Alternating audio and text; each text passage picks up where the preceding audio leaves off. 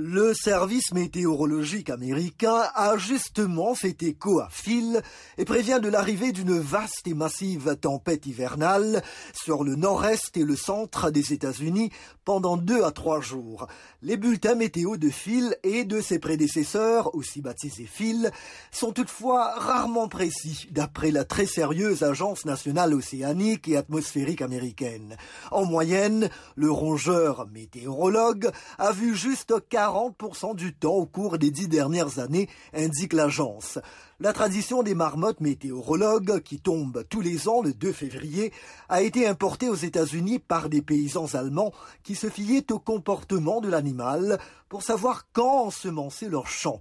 Le jour de la marmotte est devenu un phénomène médiatique aux États-Unis où des milliers de personnes convergent vers le village de Punxsutawney pour assister à l'événement qui se déroule également dans d'autres parties du pays et au Canada.